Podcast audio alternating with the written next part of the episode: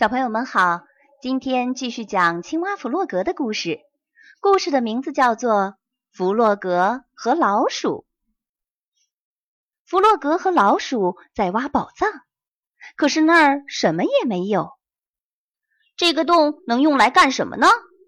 弗洛格说：“我们在这儿建一座房子吧。”老鼠说：“这个房子能用来干什么呢？”弗洛格说：“我们可以在里头住一晚。”老鼠说：“那我们晚餐吃什么呢？”弗洛格说：“可能吃鱼吧。”老鼠说：“或者吃蘑菇吧，这些你能吃。”我们要把它们煮熟吧。”弗洛格说：“当然。”老鼠说：“于是他们生了一大堆火。